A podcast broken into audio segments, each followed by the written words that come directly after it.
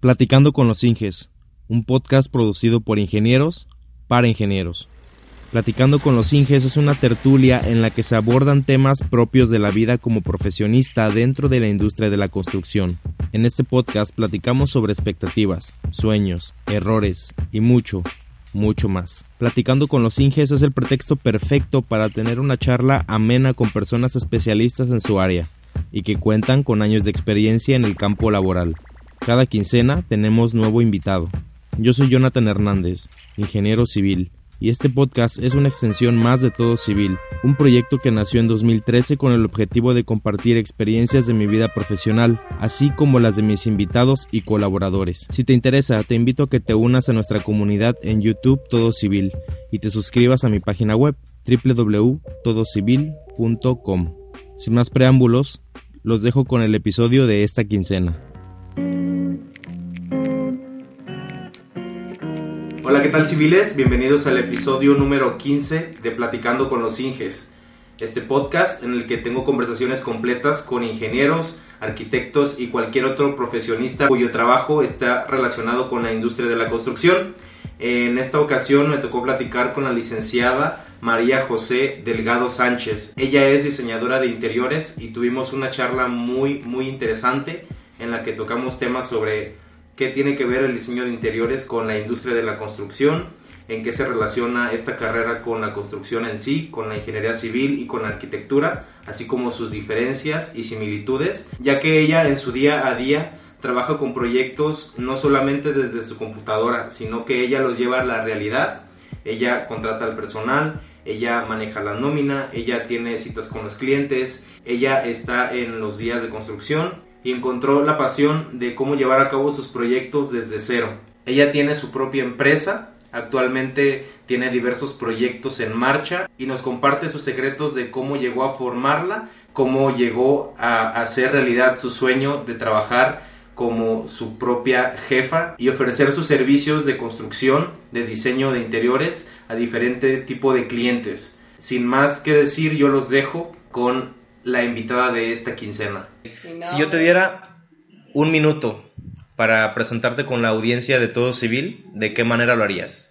Mm, primero, diciéndoles mi nombre, para que me conozcan. Yo soy María José Delgado Sánchez, eh, estudié diseño de interiores y paisajismo en la Universidad Autónoma de Guadalajara, en la de Campus Tabasco.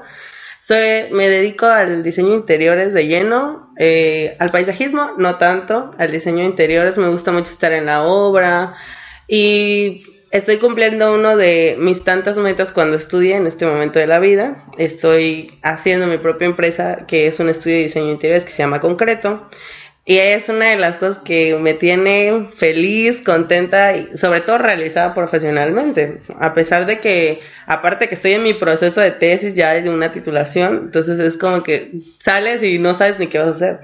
Yo, yo siempre dije, cuando yo salga, yo me quiero dedicar a diseño interior, o sea, no, no quiero, ay, salir y buscar un trabajo en Liverpool, en Palacio de Hierro, que es lo más común, sino, no, yo quiero estar en la obra, yo quiero ver cómo se hace todo lo que yo diseño, y hasta ahorita, pues, eso es lo que me dedico. Los que nos están viendo en YouTube estarán viendo algunas imágenes de pues de las cosas que has construido, ¿no? Y los que nos están escuchando ahorita en Spotify y en las demás eh, plataformas, pues estarán preguntando, ¿Qué hace una diseñadora de interiores en la industria de la construcción? ¿Qué hace para empezar en platicando con los Inges? Pues este episodio es muy especial y se me hace muy interesante el, tenerte aquí porque, bueno, eres licenciada, pero trabajas en obras, trabajas dentro de nuestra industria, que no, no bueno, no de nuestra industria, sino como de la industria de la construcción, en la que no solamente están los ingenieros, están los arquitectos, y ahorita pues acabamos de comprobar que también las diseñadoras. diseñadoras de interiores.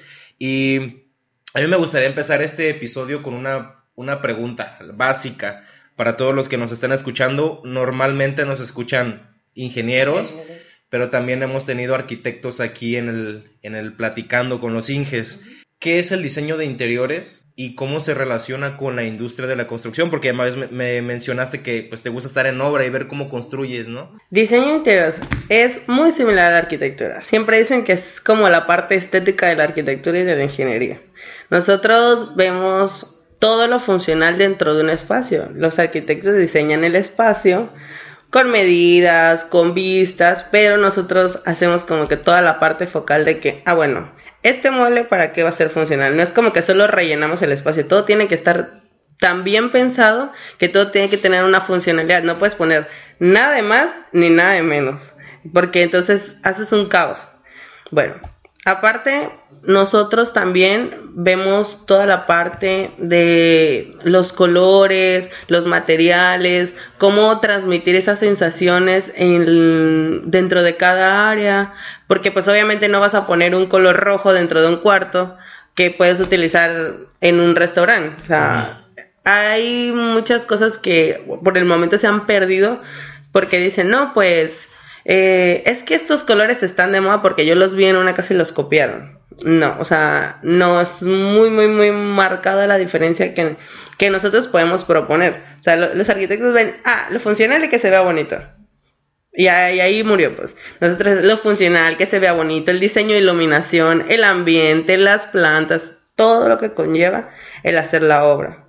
¿Cuál es la otra pregunta? Em, ¿Cómo se relaciona dentro de la industria? ¿Qué es, ¿Qué cosas hace un, diseñador de interiores? Nosotros diseñamos muebles, nosotros diseñamos luminarias. Siento que hasta tenemos un poco de lo que sería diseño industrial. Obviamente ellos se dedican más a productos, pero pues nosotros también diseñamos mobiliario acorde a medidas, hacemos planos de mobiliario, hacemos planos de lámparas, porque hay, hay cosas que tú dices, es que yo quiero el espacio así, tal cual lo estoy imaginando. Y, y este, entonces esta lámpara que yo me estoy imaginando, pues no existe en ningún lado. Yo tengo que ver cómo la voy a fabricar, o sea, tengo que ver de qué material, tengo que ver todo el proceso de fabricación para que se logre tal cual está. Entonces, siento que, que la carrera de diseño de interés tiene como un poquito, un poquito de arquitectura, un poquito de ingeniería, un poquito de este diseño industrial, un poquito hasta de diseño gráfico, porque hay cositas como, como que también parten de ahí. Entonces,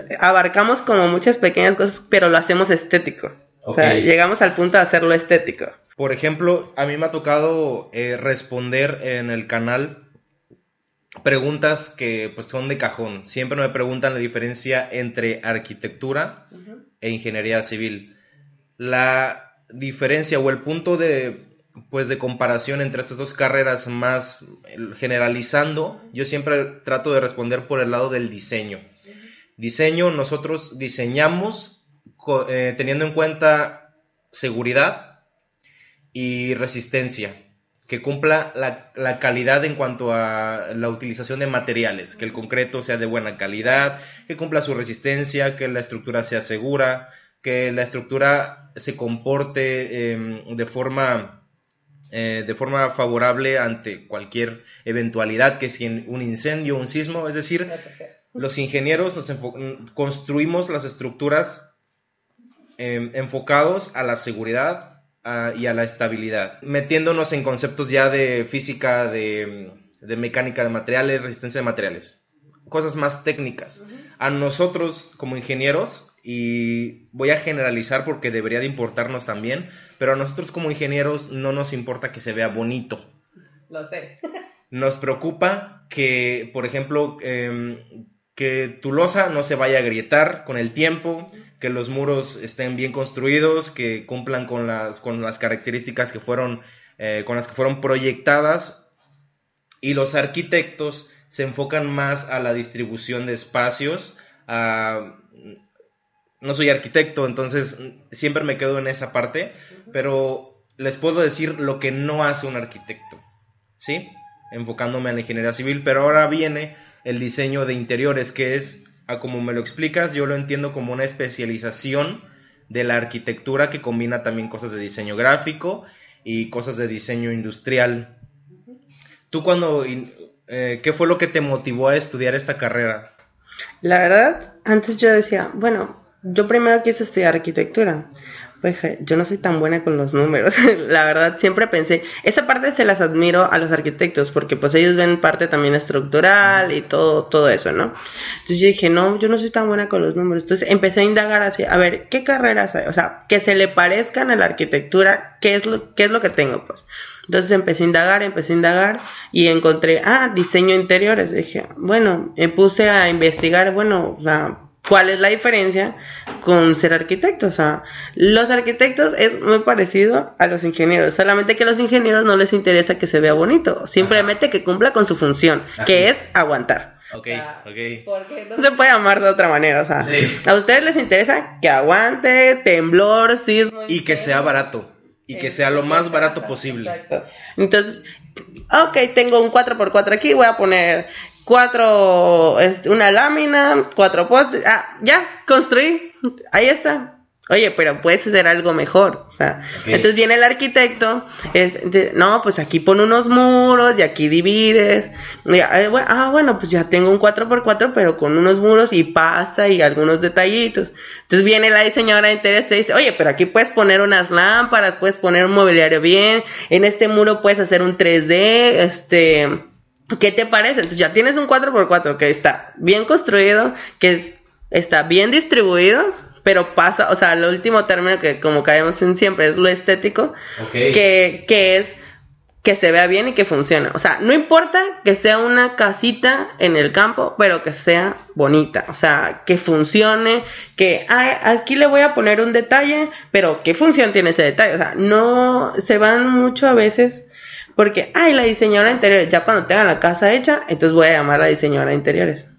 Y no, o sea, claro, nosotros también vemos las instalaciones eléctricas, instalaciones hidráulicas, tal vez no a fondo como un arquitecto, vuelvo a decir, porque se me van a echar encima muchos arquitectos con este tipo de comentarios, pero, pero también, o sea, también lo vemos, también lo vemos en la carrera, porque obviamente tenemos que saber cómo está la instalación para poder llevar a cabo lo que nosotros planeamos ahí. O sea, no, no voy a poner, tengo una instalación del baño ahí cerca y voy a ponerlo 10 metros lejos y puedo aprovechar y poner el baño ahí. Entonces hago la distribución bien del espacio siempre y cuando se vea estético, pues. Entonces, vuelvo a caer en lo mismo. Eh, yo siempre parto de eso. Es, siempre lo veo así. El ingeniero construye, el arquitecto distribuye y la diseñadora de interiores da el toque final y ve el diseño de, de ambientación, de muebles, de detalles. Pero a veces pasa que como que tienes que hablarle también en cuanto a la distribución. es ahí donde las comparan mucho. Entonces yo siempre digo que el diseño interior es una rama de la arquitectura, porque vemos muchas cosas parecidas, pero nosotros vemos como un poquitito más de detalles. Por ejemplo, los arquitectos hacen maquetas de edificios. Nosotros hacemos casas, pero nos tocaba en la universidad que la cucharita, el tapetito, eh, cómo va ambientado esto, o sea, es toda la parte detallada. Pero desde cuando estás haciendo la parte funcional, tienes que ver cómo vas a hacer tu diseño de iluminación, porque tienes que ver en la construcción por dónde van a pasar las instalaciones. Entonces, siento que la diseñadora de interiores puede trabajar con todo, pues, o sea, no cubrir las partes de un ingeniero porque jamás lo vas a lograr, ni las partes de un arquitecto porque jamás lo vas a lograr, pero si tú haces mancuerna con un ingeniero civil, un arquitecto y una diseñadora de interior, yo te puedo hacer, yo te puedo asegurar y te firmo donde quieras que tu construcción va a ser totalmente hermosa, funcional, resistente, o sea, es de las mejores cosas que te puede pasar, o sea, el tener esas tres carreras juntas. Así que es aquí para los que nos escuchan disponible es un ingeniero, una diseñadora de interiores para cualquier obra que se les ofrezca. Este, Me apunto. eh, ¿Cómo te fue o cuál fue tu experiencia en la universidad? Porque por lo que voy entendiendo más, eh, eh, siento que es como una carrera más teórica o qué tanto de teorías ves, qué tipo de materias ves para empezar. Nosotros veíamos diseño del mueble, metodología de la investigación, teníamos diseño, una, una materia que me llamó mucho siempre la atención, que es diseño básico, que tenían los mismos de arquitectura. Una vez, una anécdota, este, nos pusieron a hacer un cubo de madera. Entonces ese cubo le teníamos que hacer cuadritos y irlos pintando conforme a una gotita de rojo, 20 de blanco, dos gotitas de rojo, las 20 de blanco para hacer el degradado de color y todo. Entonces nosotros decíamos, bueno, pero ¿para qué tanto? O sea, simplemente podemos pues irlo bien, o sea, hay tantos catálogos, hay tantas cosas, pero tú dices, no, o sea, si realmente aprecias la diferencia de cada color. O sea, ese, en realidad ese era el punto. Y decía, ay, no, qué aburrido. Entonces, no, esto no me gusta. O sea, a mí me gustaba la parte de, yo era, y sigo siendo, porque puedo asegurarlo, las personas que han trabajado conmigo o pueden verlo, agarro una hoja y, ah, voy a trazar un plano. Ah, entonces empiezo, ah, la casa va a ser así, o, sea, lo primero, lo que primero que me sale de la mente. Ah, no, pero entonces esto no, y cuando empiezo a poner muebles, no, pero esto no me va a quedar aquí, entonces, ah, lo quito. Y empiezo, o sea, siento que y algo que igual me dijo una maestra, diseñar en AutoCAD, o sea, sentarte en la computadora y empezar a trazar muros en AutoCAD, pues no es diseñar. O sea, tú tienes que tener la idea para nada más vaciarla. Entonces, yo digo, no, no, no, no, no puedo, pues necesito sentarme y así sea la lamparita que voy a poner, así, tengo, te voy a mandar una imagen, este, de una, de un plano, de, de un loft que estamos haciendo ahorita, tengo el, plano dibujado y así con flechitas. Ah, en este, en esta área, este mueble es así, esta lamparita es así, o sea, todo el detalle. Nosotros, en la, cuando estábamos estudiando ingeniería, en nuestro salón el porcentaje de hombres era muchísimo mayor que el de las, eh, que el de mujeres. En tu caso, ¿cómo fue? ¿Había hombres? en esta carrera? Eso es muy divertido. Ah, creo que cuatro generaciones hubo como tres muchachos. En la primera, y aquí créeme que es alguien que yo admiro muchísimo, él se llama Miguel Villalba, se dedica a la fotografía, y, pero también se dedica al diseño de interiores. Es súper bueno. Es de las personas que yo digo, wow, qué creativo, más que una mujer. Eh, de ahí hubo otro muchacho que nada más estuvo como un semestre, la verdad ni siquiera recuerdo su nombre. Y en la última, que fue que alguien que entró en mi generación, creo que él se llamaba Carlos, sí le gusta, o sea, no, no es que vayan a creer que, ay, que él solamente niños afeminados, no, no, no, a él, hombre, le gustaba el diseño de interiores, pero bueno, la carrera pues es muy cara, ajá, es costosa, entonces pues no, no pudo seguir pagando la carrera y se baja, pero no sé por qué tienen la idea que el diseño interior solo lo pueden estudiar mujeres, o sea, yo creo que esa idea viene porque como es mucho color, mucho detalle y siempre es, ah, tengo una casa, voy a hablar a una mujer para que me la ambiente. E, es, esa idea, pues, pero yo siento que algún, cualquier hombre que tenga buen gusto puede entrar a esa carrera también. O sea, no nada más es para mujeres. Sí. Sí, y lo mismo nos pasa en, aquí en la ingeniería. Te digo, el, yo te puedo decir que un 80-20 a lo mucho eh, es de, mujeres, aunque he platicado con personas mayores y que han estudiado en, incluso en, universidades em, a nivel nacional, que son de prestigio, y desde mucho antes las mujeres eh, eran mucho menos eran mucho menos mujeres antes que las que se animan por estudiar ingeniería ahora. Y yo creo que tiene que ver por muchos factores. Pero yo creo que el principal es la percepción que tienen de la obra, de este ambiente rudo, de andar todo el día sudados, que el sol, que si con las botas incómodas. Este, se aceptan patrocinadores de botas, por cierto. Gracias, yo también me apunto para eso. este episodio está patrocinado por aquí vamos a dejar el espacio. Eh, pero sí, eh, siento que eso es algo que las aleja de esta carrera.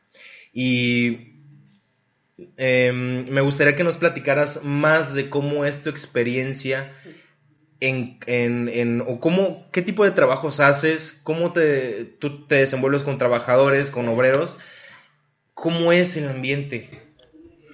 Mira, primero la idea es cuando te ven y llegan ya los trabajadores y a veces te pasa pues que vas a trabajar valga la redundancia, con trabajadores que no son los tuyos, porque pues los clientes dicen, no, pues sabes que yo tengo mi albañil de confianza, mi pastero de confianza, te puedes adaptar a trabajar, claro, o sea, no es lo mismo porque pues no conoces su trabajo, pero bueno, si los clientes confían en él, pues bueno, ¿no? Entonces, en ese primer aspecto, cuando los clientes te, te dan a los trabajadores, por así, es muy difícil. Es muy difícil porque ellos dicen, o sea, no sé, yo siento que eso pasa por acá, porque te quedan viendo así como, o sea, ¿y le tengo que hacer caso a ella? O sea, ella qué puede saber, pues, entonces, eh, ya les empieza a decir, mire, esto va, o sea, lo quiero así, así, les empieza a explicar. No, te quieren llevar la contraria. No es que sea, se va a hacer así, porque obviamente para ellos es más fácil, o sea, no quieren hacer lo detallado porque volvemos a lo mismo, nosotros somos la parte estética, entonces todo tiene que quedar bien, o sea, no, no puede quedar mal. Y, y tú le dices, oiga, pero, ajá, está bien, está, rompieron y pasaron una tubería en un muro que ya estaba hecho, ah, está muy bien, pero eso se ve. Ah, no, pero es que, y te quieren chorear, porque eh, como que te están tanteando a ver, no, pero es que mire, ya cuando pintemos, no se va a ver. Yo, o sea, Sí. le dije, mire, elige eso bien, le digo, elige esa pasta que quede liso. Yo sé que obviamente al tú bretar un muro que ya existe va a quedar una cicatriz. Eso es obvio. Pero si puedes quitar lo menos que se pueda ver, pues obviamente nosotras siempre vamos a estar sobre esa parte, pues. Entonces es, oiga, lígelo otra vez para que, o sea, siempre tratando de ser amable, pero hay veces que créeme que sí me han sacado de mis casillas de que, no, es que no, bueno, o sea, ¿quieres trabajar o no quieres trabajar? Porque si no quieres trabajar, hay mucha gente que sí quiere trabajar y necesita el trabajo.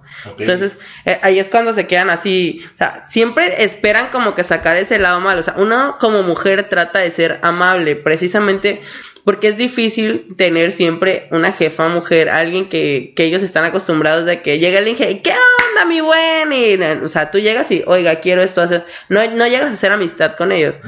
A mí me ha pasado que estuve trabajando con, últimamente con un contratista, Oscar se llama él, súper amable. O sea, yo creo que de todas las personas que han recorrido la parte laboral, es de las personas más amables que conozco. Y sus trabajadores son otro, o sea, súper respetuosos, súper amables. Nunca me ha tocado que me hagan un mal comentario o, o, o sí ha pasado de que como mujer, pues tú te cuidas mucho, pues de no sentirte cómoda, de ir lo más.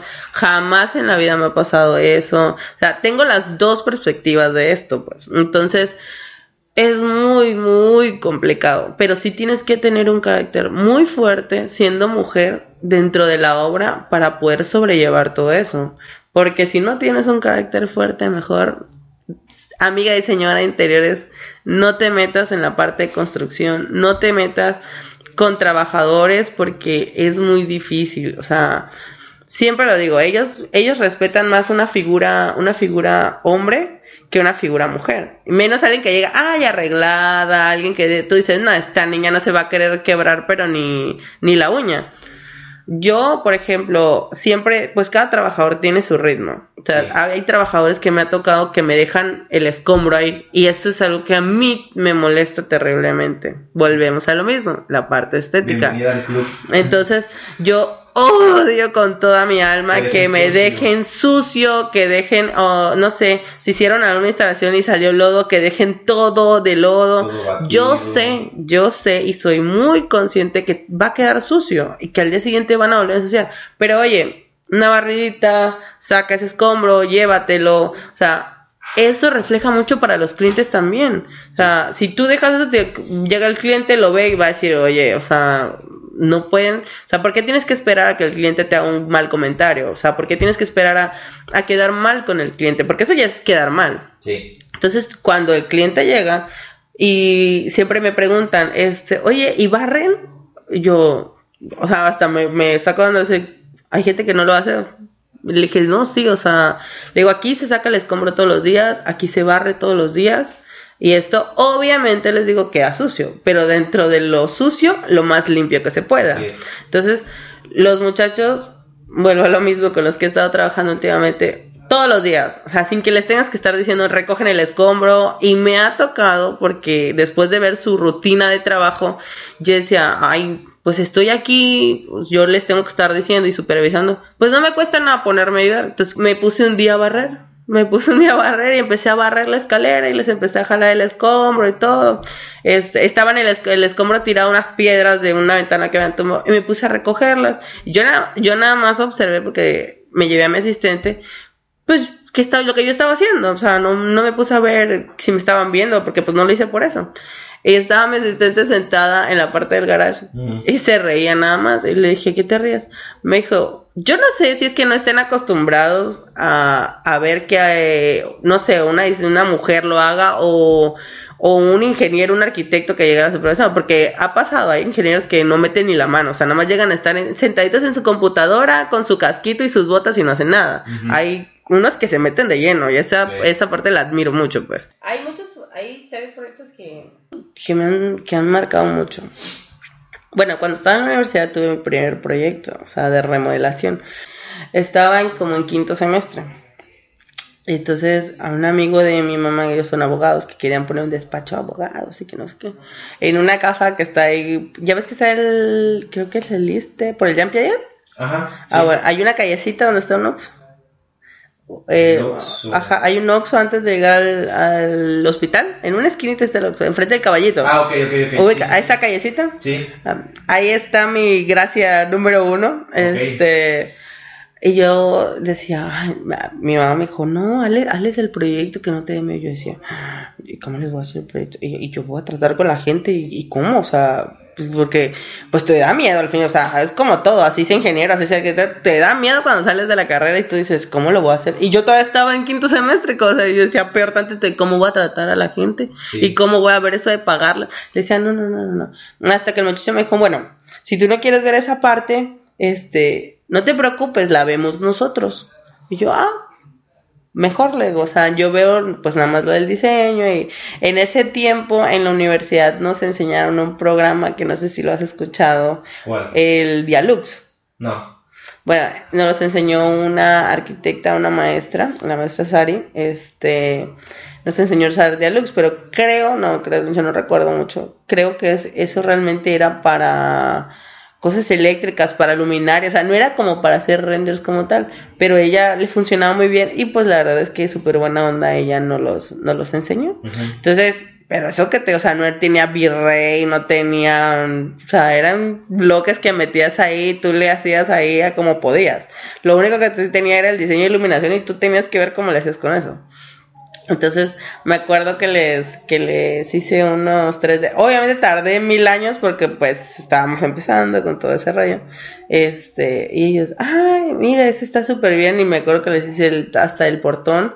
Y como ellos querían una entrada que diera a la calle, ahí estaba cerrado. Ahí, este, no es que aquí queremos una entrada. Y le hice que hasta el diseño del portón, cuando quieras te di la dirección y vas a ver esa gracia que está ahí, porque ahí está todavía. Este, dice, y aquí queremos poner un anuncio. Pues al fin abogado, ¿no? Entonces, Sí. Y yo, ay, digo, pero aquí, mi lógica era, aquí tienen que cortar esta lámina. Y dice, pues si hay que cortarla, se corta, nada más tú dices. Y- pero ahí es donde tú, lo que tú digas. es interesante cómo em, esa transición en la que tú ya empiezas a agarrar la batuta de un proyecto o de no tiene que ser un proyecto completo. Puede ser una actividad un reporte un informe nuestro cómo sientes al principio los nervios de que tienes que poner, si no sabes por completo, no dominas el área, por ejemplo, eh, para empezar, un, un- un informe, dices, ok, sí he hecho informes y todo, pero ¿y de dónde saco el formato? ¿Y qué cosas se reportan, qué cosas no? me va a decir si estoy bien o estoy mal? Porque ya, ya esto es, ya esto es mi responsabilidad por completo. Exacto. Ahí es donde que, que te dicen, lo que tú digas es lo que se va a hacer. Así. O sea, si tú me dices eso en este momento de la vida, yo te digo, túmbalo, hazlo, quítalo. O sea, con esa seguridad de que sé lo que estoy haciendo. Sí. Pero si tú me hubieras preguntado eso en ese momento de la vida, que estaba en quinto semestre, que, que yo decía, ay, que no entendía muchas cosas, de que si tú me dices que lo quito, y yo, yo dije, ay, ¿qué puede pasar? que lo tengan que volver a poner. Sí. Y le dije, pues quítalo. Ella, y sí, lo bueno, lo bueno fue que no hizo ningún caos ni daño al techo, porque el techo, como que estaban los muros de, de material Ajá. y lámina arriba. De esas casas viejísimas, ajá, que le iban a poner plafón de ese cuadrito. Este, entonces yo dije, bueno, entonces ahí de herrería tiene que ir ajustada la cosa que le van a poner para donde va a estar el anuncio y todo. Nunca pusieron el anuncio, yo creo, o no sé qué cosa hayan hecho, porque esto está intacto. O sea, yo creo que si iban a pegar algo ahí, donde lo despegaron hubiera quedado recién. Nunca, esa cosa no más quedó ahí. Mm. Pero, pero sí, o sea, es un miedo, o sea, ¿quién me va a decir si está bien o está mal? Y yo, obviamente, yo no iba con mis maestras porque, pues, eso era algo ya por fuera. Sí. Y, y yo decía, bueno, me daba mucho miedo. Pero, o sea, este, yo tengo que agarrar callo porque, o sea, sí hay muchas cosas que te enseñan en la escuela, pero hay muchas que no. Digo, nunca fui una alumna de 10 porque, pues, obviamente, en algún momento tiene que salir del oscuro pasado, ¿verdad? Sí. No fui una alumna de 10, pero el 10 no te va a asegurar que vas a triunfar en la vida. Eso me lo dijo una maestra cuando yo le decía, Miss, es que no, mire que esto. Y ella, ella se llama Almadelia.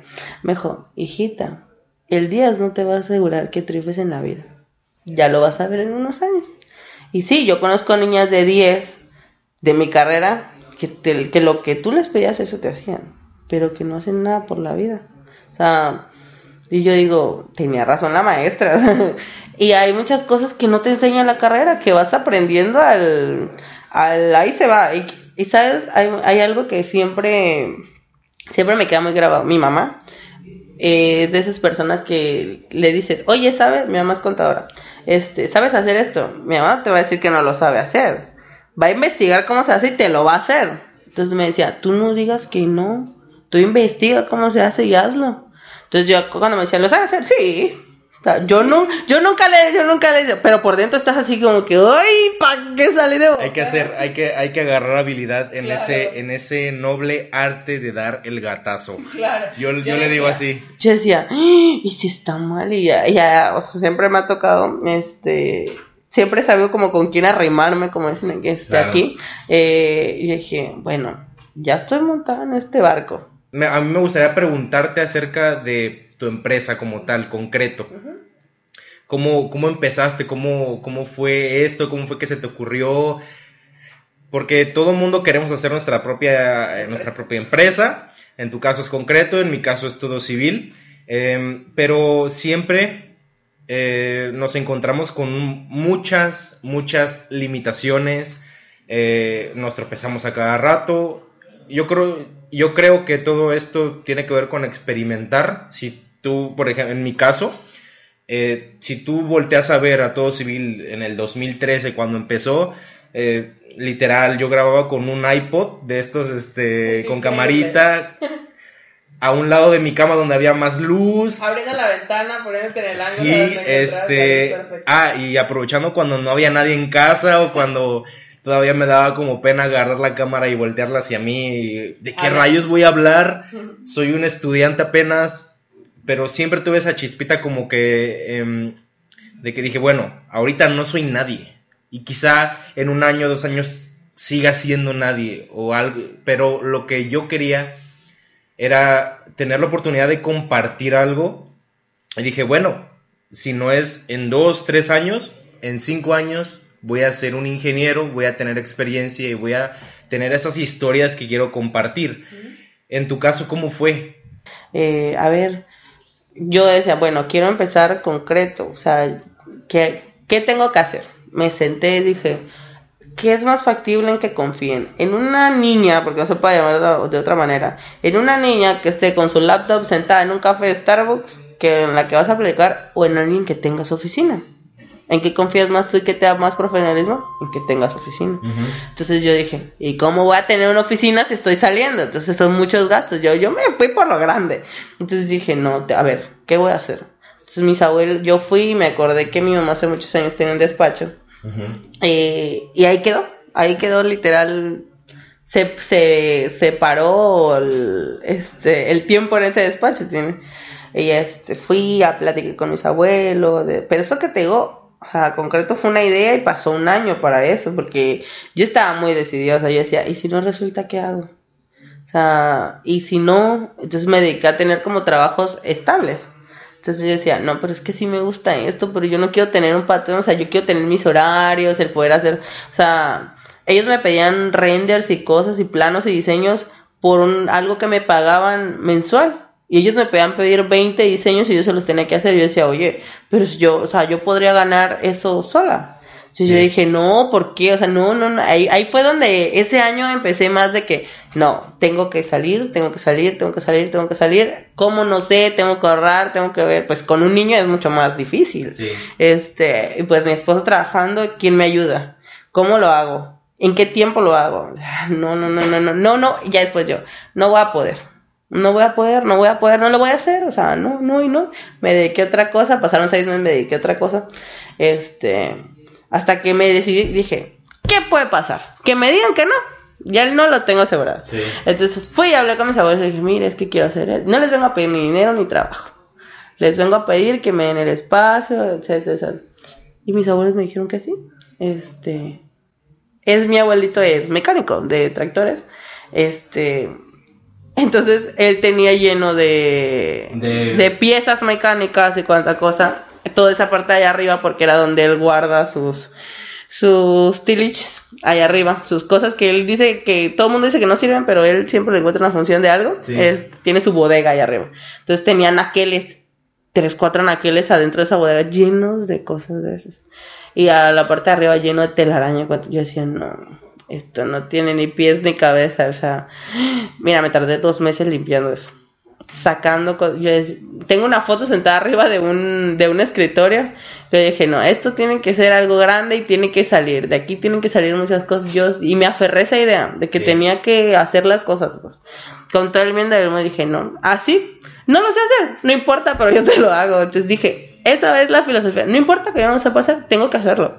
Entonces, dije, ¿cómo voy a hacer una página de internet? Si no sé, no ni, ni sé cómo va eso. Yo siempre veo las páginas en Facebook, ¿cómo lo hago? Y tengo un logo, pues yo lo sé hacer en Photoshop, en eso. No, pero pues en eso no se hace. Entonces dije, ah, bueno, a ver, lo voy a poner. ¿Quién ya lo ha hecho? Ah, Y entonces resulta que tenía muchos conocidos que, que ya lo habían hecho, que ya habían pasado eso. Sí. Me tocó muchas veces pedir ayuda y que te la negaran. O el típico, es tu amigo, pero obviamente no te va a querer ver mejor. Entonces le decía, oye, ayúdame, es que fíjate que quiero. Mañana, pasado, el mes que viene, nunca. Nunca o sea, llegó. nunca te llegó la ayuda.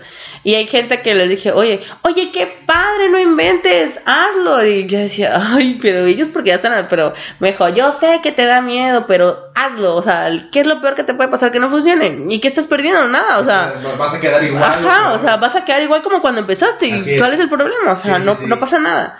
Me encanta cómo esta plática se fue tornando como más a tema de, de emprender. Ajá, de emprender. Es la palabra. De emprendimiento. Bueno, yo terminé la carrera. Pues me dediqué a mi hijo, obviamente, porque pues era muy pequeño. Este, y ahí, o sea, yo esa idea de concreto ya la traía desde el último semestre de la universidad. Si no es que, o sea, no concreto como tal, pero sabía que quería hacer algo que fuera mío. O sea, no quería salir y trabajar para alguien. Que tuve que hacerlo, ¿verdad? Porque pues Claro, cuando claro. toca, toca. Eh, y tienes que, que pasar cosas para llegar a un fin. Pero mientras no pierdas la meta, todo está correcto. Este, entonces yo dije, no, pues yo quiero hacer algo, me gustaría algo de interiorismo, pero estaría, siempre tuve esa idea de que un arquitecto y un interiorista es en la mancuerna perfecta. Sí. Este, entonces, si tú ves mi logo, dice concreto, dice interiores y arquitectura. Yo tengo una persona con la que trabajo arquitectura. Este, y yo dije, no, no, no, pero, pero y si no, ahí está. El, y si no resulta, y si no sale como yo lo planeé, y si a nadie le gusta lo que hago. O sea, la pregunta del millón, y si a nadie le gusta lo que hago, ¿qué hago? O sea, ¿cómo avanzo? Y es que si lo vemos en retrospectiva, ya ahorita tienes la respuesta, pero en ese momento ni siquiera sabes cuál va a ser el resultado y- o si va a ser eh, negativo o positivo, cómo te van a... Y eso es lo, lo, lo peor que puedes hacer, el qué dirán, cómo me van a voltear a ver. Me daba mucha pena, porque como te comenté, pues nunca fui una niña de 10, ¿no? Entonces me daba mucha pena y decía, ay, se van a burlar de mí, se van a burlar de lo que quiero hacer, se van a burlar ay, de, de lo que yo quiero emprender y, o sea, no, qué pena. Qué pena. Sobre todo porque yo decía, ahorita te puedo decir, estoy loca, o sea, el yo de hace años, ¿qué pensabas? O sea, que no te interese lo que diga la demás Sí. gente, que no te interese cómo te voltean a ver. O sea, hay gente que ama lo que hago, que le encanta. Mis conocidos, eh, cuando subo trabajos al internet, gente que comparte, que ni siquiera, o sea, siempre les pongo, oigan, recuerden compartir y darle like a mi página. Este, y la gente, oye, te quedó increíble, oye, me encanta lo que haces. Y yo, y yo siempre, ay, y si a nadie le gusta lo que hago. Sí, y si me hubiera quedado con ese miedo, y si a nadie le gusta lo que hago. Sí. O sea, no hubiera hecho nada. O sea, entonces, ajá, entonces, entonces yo digo, no, no, no, no. O sea, es la mejor decisión que yo pude haber tomado en mi vida. O sea, así te lo digo, pues. O sea, yo vivo de concreto. Mi, yo vivo de esto. O sea, no es como que, ah, es que es un hobby. Es que ella lo tiene como un hobby, porque a veces la gente cree eso. No, a mí concreto me da de comer. Entonces, no, ¿te imaginas que yo me hubiera quedado en eso? O sea, yo me decidí y dije, con todo el miedo del mundo y con toda la pena del mundo, dije, pues no me importa. que se rían, a ver quién se ría lo último. Entonces, eh, dije, bueno, y tengo las hojas todavía guardadas en mi oficina. Este, te voy a mandar una foto. Sí, sí, sí. eh, donde yo diseñé el logo. Me senté y empecé a trazar en unas hojas de los blogs de dibujo técnico. Ajá. Ah, porque tenía uno ahí en mi oficina chiquita que empecé a tener este, en una mesa.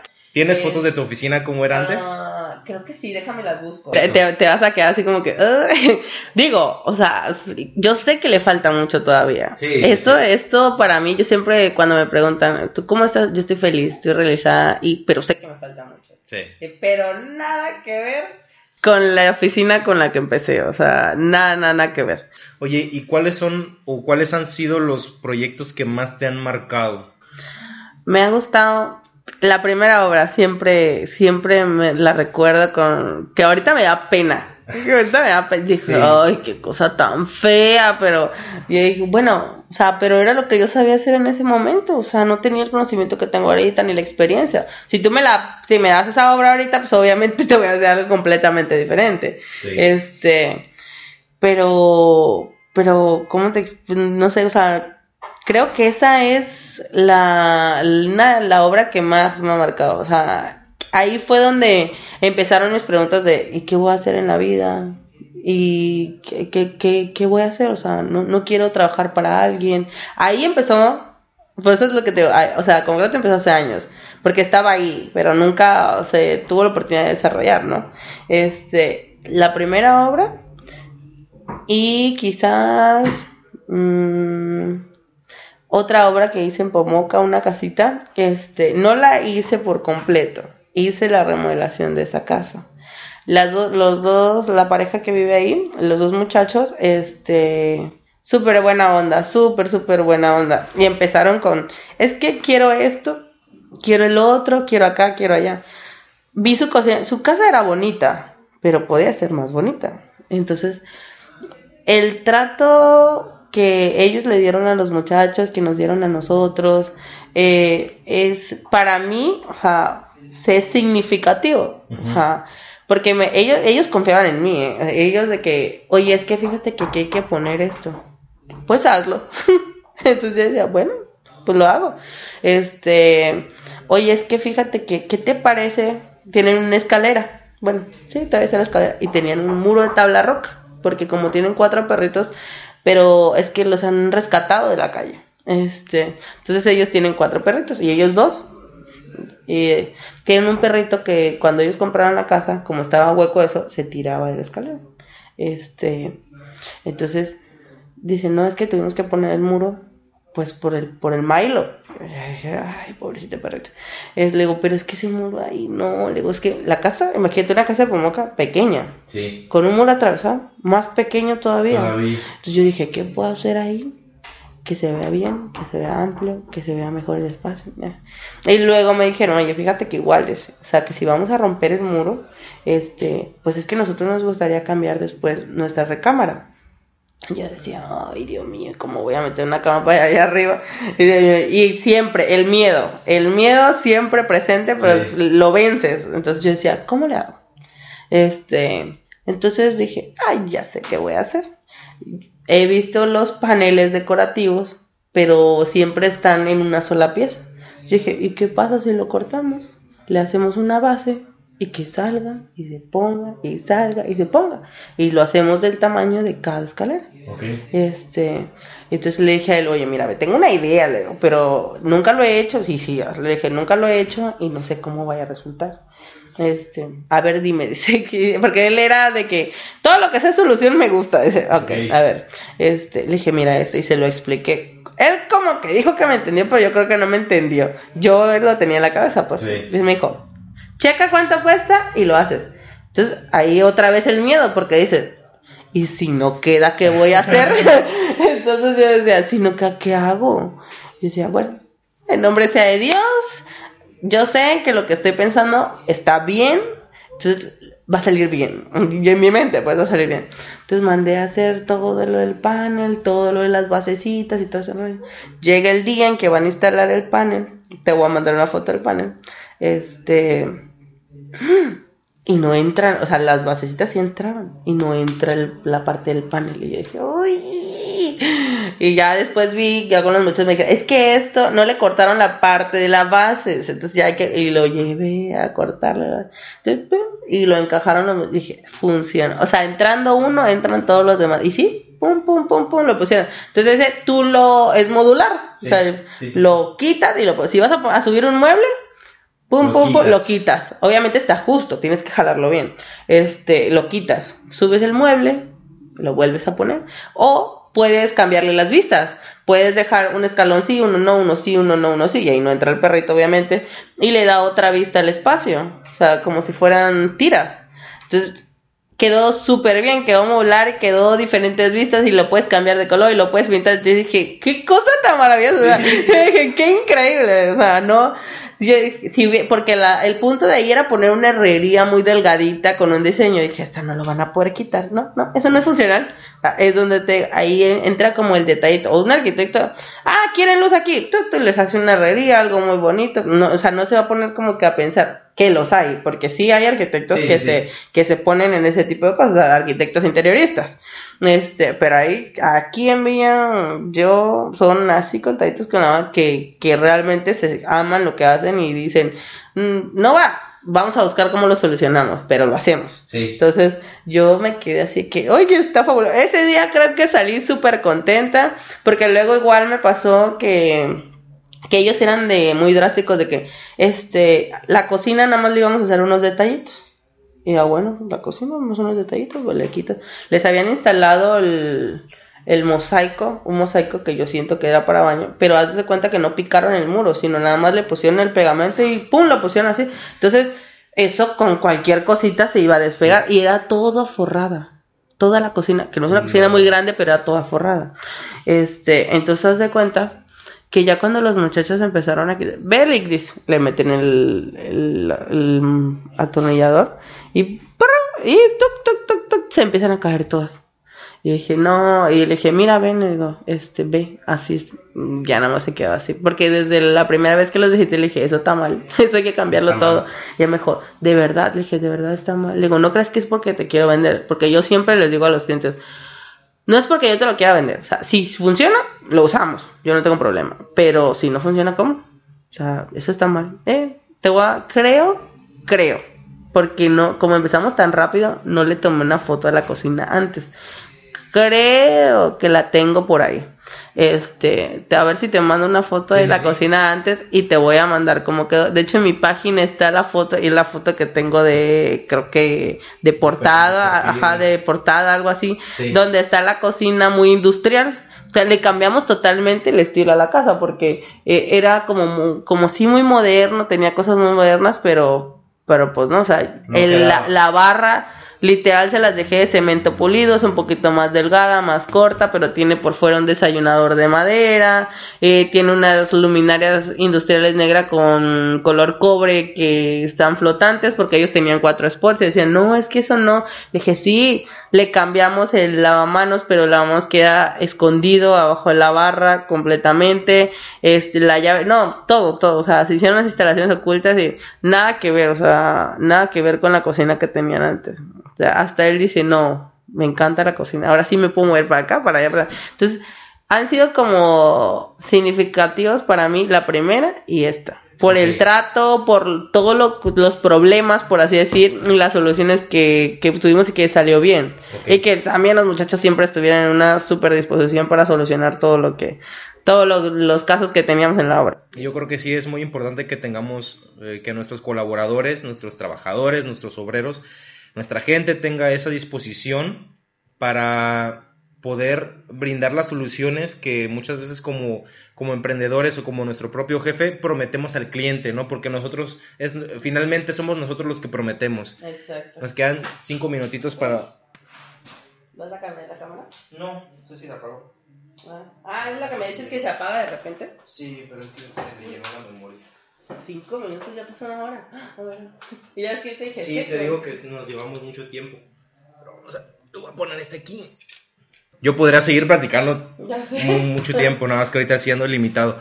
Eh, ya para terminar, para terminar esta, pues este episodio, me gustaría que nos dieras un consejo a las personas que nos estén escuchando que quieren emprender, que quieren hacer su propio negocio dentro de la industria de la construcción, sin importar si son ingenieros, arquitectos y en este caso diseñadores de interiores. Hubo un, comentario una vez que me, me dijeron que este es un diseñador gráfico que quiere entrar en ingeniería civil, entonces yo creo que este episodio sea perfecto para él. Em, y otra, ¿cómo te, podríamos, ¿cómo te podemos encontrar en redes sociales? Bueno, el consejo que yo les daría es, siempre vas a tener miedo. Siempre, siempre toda la vida. Pero tú tienes que pensar, ¿qué es más grande? ¿Mis ganas de triunfar en la vida o mi miedo?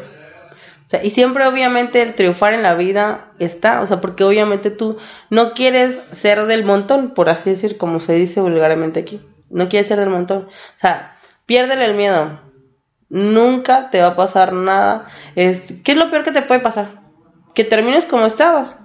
¿Y qué es lo mejor que te puede pasar? Que triunfes, que vivas de lo que querías vivir, que estés viviendo tu sueño. A lo mejor tu, tu sueño es viajar a Dubái, a lo mejor tu sueño es tener tu propia empresa. A lo mejor tu propia empresa no te está dando para viajar como quieres, pero ¿quién te dice que en cinco años no te lo va a dar? Así es. O sea, estás, estás sembrando algo tuyo siempre va a haber el que dirán, el reírse de ti, el tenerle miedo a las cosas que, que te puedan pasar en la vida. Es que, ¿y si la riego? ¿Y si la obra no queda?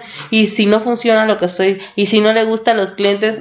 Y si sí le gusta a los clientes y si sí me deja lo suficiente y, y si sí puedo vivir de esto y si, o sea, y si crezco tanto que, oye, qué maravilloso, yo siempre he pensado, qué maravilloso que concreto mi empresa crezca tanto que yo pueda contratar a gente que yo quiero, que yo estimo o brindarle la oportunidad a alguien que así como tal vez no se me brindó a mí, poderlo hacer con alguien. Entonces, yo siento que si tú enfocas todas esas ganas que tienes, a triunfar, a voy a ayudar, a voy a hacer, este, en cómo lo produzco, cómo lo hago, vas a estar tan ocupado y vas a tener tantas cosas que hacer que lo que menos te va a pasar por la cabeza es qué van a decir, voy a derrotar, voy a estar derrotado, este, no voy a triunfar en la vida. Deja de tenerle miedo al que dirán. Hazlo, hazlo, hazlo y planea y piensa cómo hacerlo, cómo tienes que llegar a esa meta, porque hay gente que dice, ay, es que es muy fácil decirlo porque seguramente capaz me van a decir, nada, ella tiene dinero como para hacerlo. Oye, yo tenía a veces 100 pesos entre la cartera. A veces no tenía ni un peso. Sí. Y lo hice y lo logré. Oye, hay gente que lo tiene todo y que le ponen empresas y que no puede levantar algo. ¿Por qué? Porque si uno sabe cuánto le costó llegar a donde está. Es lo que te decía, yo ahorita me siento realizada profesionalmente como mujer, este, tal vez uno luego tiene mucho la idea de que, no, mejor vete a tu casa a trapear, a barrer o algo. Oye, yo puedo hacer eso, o sea, no necesariamente tengo que estar todo el tiempo, o sea, y tengo dos personas maravillosas que me apoyan. Siempre tener el apoyo de tu familia es lo mejor que te puede pasar. Ese, esa creo que es la opinión que más te tiene que importar o sea, mi esposo me ayuda con el niño, este, y hace lo mismo que yo haría por mi hijo, o sea, no lo, no lo va a dejar morir de hambre, no lo baña, lo cuida. Está mi suegra, que también me ha apoyado muchísimo, pero sobre todo mi mamá. Mi mamá es mi motor de vida de, mi mamá era la que me decía, hazlo, hazlo, tú puedes hacerlo, no lo pienses, hazlo, hazlo, hazlo, hazlo, hazlo. Y ella, ella fue la que, y entonces, o sea, siento que yo le decía a mamá, pero es que mira, o sea, a mí me daba mucho pánico. Le decía, mira mamá, y esto y esto. Y me decía mamá, ay, que no te importe lo que digan, tú hazlo, ya verás qué cosa. Entonces, esas son las opiniones que te tienen que importar, las positivas, las que te impulsan. O sea, hay gente que te va a tocar en, en este proceso que te va a decir, no, porque oye, a lo mejor no te resulta pero a lo mejor es que esas personas quieren hacer lo que tú quieres hacer y a lo mejor tienen el miedo y no lo quieren hacer. Entonces, no te quedes anclado a esos, a esos comentarios negativos. Anclate a los comentarios positivos, a los que te van a salir adelante, a los, a los que te van a ayudar. Y siempre pégate con gente. Si no lo sabes hacer, pregunta, investiga. O sea, no te quedes, no, no te quedes en el, es que no lo sé hacer, entonces no lo voy a aceptar júntate con los que sabe, preguntan, ve cómo le haces, pero, pero hazlo. O sea, lo importante es dar el primer paso y decir, lo voy a hacer, cueste lo que me cueste. Yo creo que este, es, yo creo que el comentario más acertado de, pues para este episodio es que este episodio está patrocinado por las mamás eh, y pues bueno, yo creo que ya es tiempo de que vayamos acabando eh, esta conversación me, me quedé con, con, ganas de más, pero bueno, ¿cómo te podemos encontrar en redes sociales? En redes sociales me encuentras eh, como Concreto Interiorismo, que es el mi empresarial, y en Facebook estoy como Concreto Interiorismo también. Eh, tengo un logo con tres triangulitos por si, digo, no hay pierde porque luego aparece un gimnasio y aparezco yo de concreto, y es concreto con K, no con C, ajá, las dos son K. Eh, y mi personal, si alguien me quiere agregar, mi personal es mariajose.concreto y ahí me pueden encontrar. En, todas publico mi trabajo y ahora sí que estoy tratando de utilizar las redes para sacarle provecho a este sueño, que es lo que debemos aprovechar también. Son Y pues bueno, muchísimas gracias por acompañarnos en este episodio. Eh, voy a despedirlo. Voy a girar la cámara porque, bueno, ustedes, ustedes no lo están viendo, pero ya se me acabó la batería. De todas las cámaras.